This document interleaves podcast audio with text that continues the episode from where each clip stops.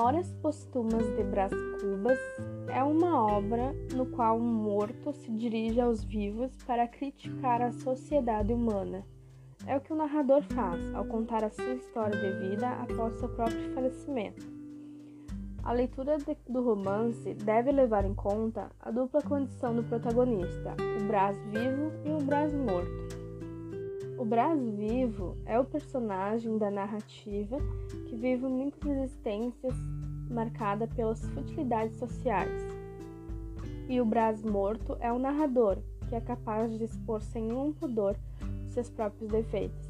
Em primeiro lugar, porque ele já está morto e não pode ser mais atingido pela ira de seus contemporâneos. E em segundo lugar, porque a condição em que ele está lhe dá a sabedoria necessária para saber que em seu modo de agir é semelhante ao de todos os seres humanos.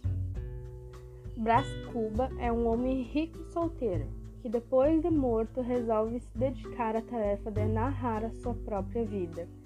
Dessa perspectiva, emite opiniões sem se preocupar com o julgamento de sua infância registra apenas o contato com um colega da escola, Quincas Borba, e o comportamento de menino endiabrado que o fazia maltratar o, o escravo Prudêncio e atrapalhar os amores de uma amiga da família Eusébio. Da juventude, resgata o envolvimento com uma prostituta de luxo, Marcel. Depois que ele retorna de estudos na Europa, ele vive uma existência de moço rico, despreocupado e fútil. Conhece a filha de Eusébia, Eugênia, e a despreza por ser manca. Envolve-se com Virgínia, uma namorada da juventude, agora casada, com um político Lobos Neves. O adultério uh, dura muitos anos e se desfaz da maneira mais fria possível. Brás ainda se aproxima de Loló,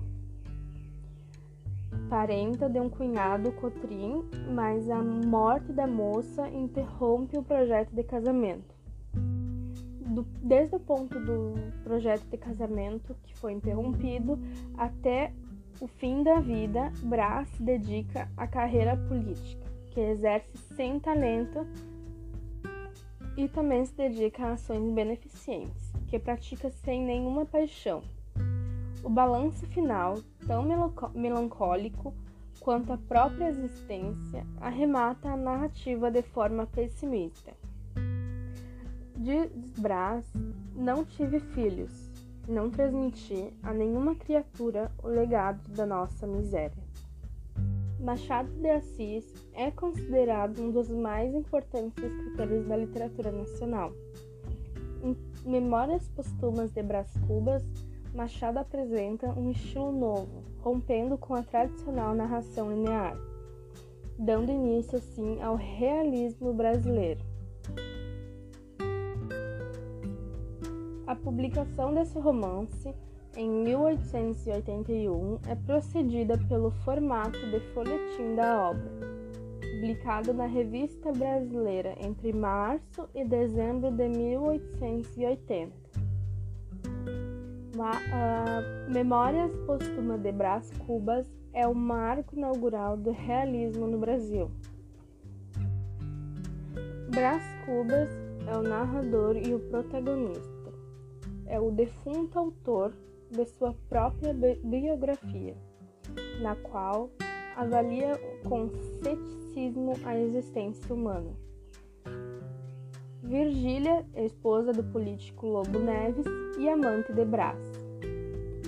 Quincas Bordas é um amigo de Brás. Eugênia, jovem manca de quem Brás rouba um beijo, abandonando-a logo em seguida. Marcela é a prostituta de luxo com quem o narrador se envolveu na juventude. Cotrim, cunhado de Brás, pelo casamento com a irmã deste, Sabina. Trata-se de um homem de hábitos rudes com de, com escravos. Inhaloló, parenta de Cotrim, é a noiva arranjada por Sabina para o irmão. O casamento não se realiza em função da morte dela. Dona Plácida, ex-empregada de Virgínia. Prudêncio, ex-escravo de Brás.